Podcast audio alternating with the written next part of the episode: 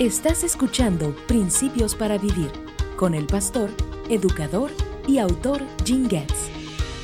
Hoy me gustaría presentarte a un hombre increíble. Su nombre es Juan el Bautista. Él tuvo el maravilloso privilegio de presentarle a Jesús al mundo del primer siglo. Escucha estas palabras de las Escrituras.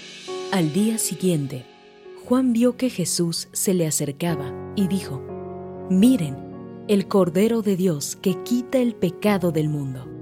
A él me refería cuando yo decía, después de mí vendrá un hombre que es superior a mí, porque existe desde mucho antes que yo. Al día siguiente, Juan estaba otra vez allí con dos de sus discípulos. Al pasar Jesús, Juan lo miró y declaró, Miren, ahí está el Cordero de Dios.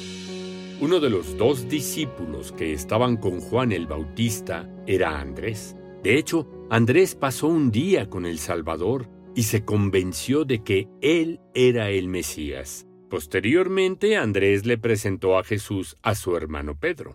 En este mismo texto bíblico nos encontramos a continuación con Felipe. Él también quedó impresionado con Jesús y luego le presentó a su amigo Natanael. Aquí hay una observación muy importante. Inicialmente, estos hombres no tenían comprensión completa de quién era y es realmente este Dios hombre. Sin embargo, invitaron a otros a que se unieran a ellos en su búsqueda de la verdad. Dios ciertamente honró su búsqueda y su deseo de ayudar a otros a descubrir quién era Jesús en realidad.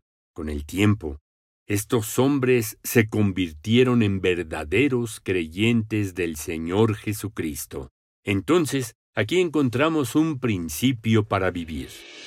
Aunque puede que estemos en el proceso de descubrir quién es realmente Jesús, debemos invitar a otras personas a unirse a esta aventura emocionante. Así como los apóstoles de la antigüedad, si tienes un corazón abierto, descubrirás quién es Jesús en realidad.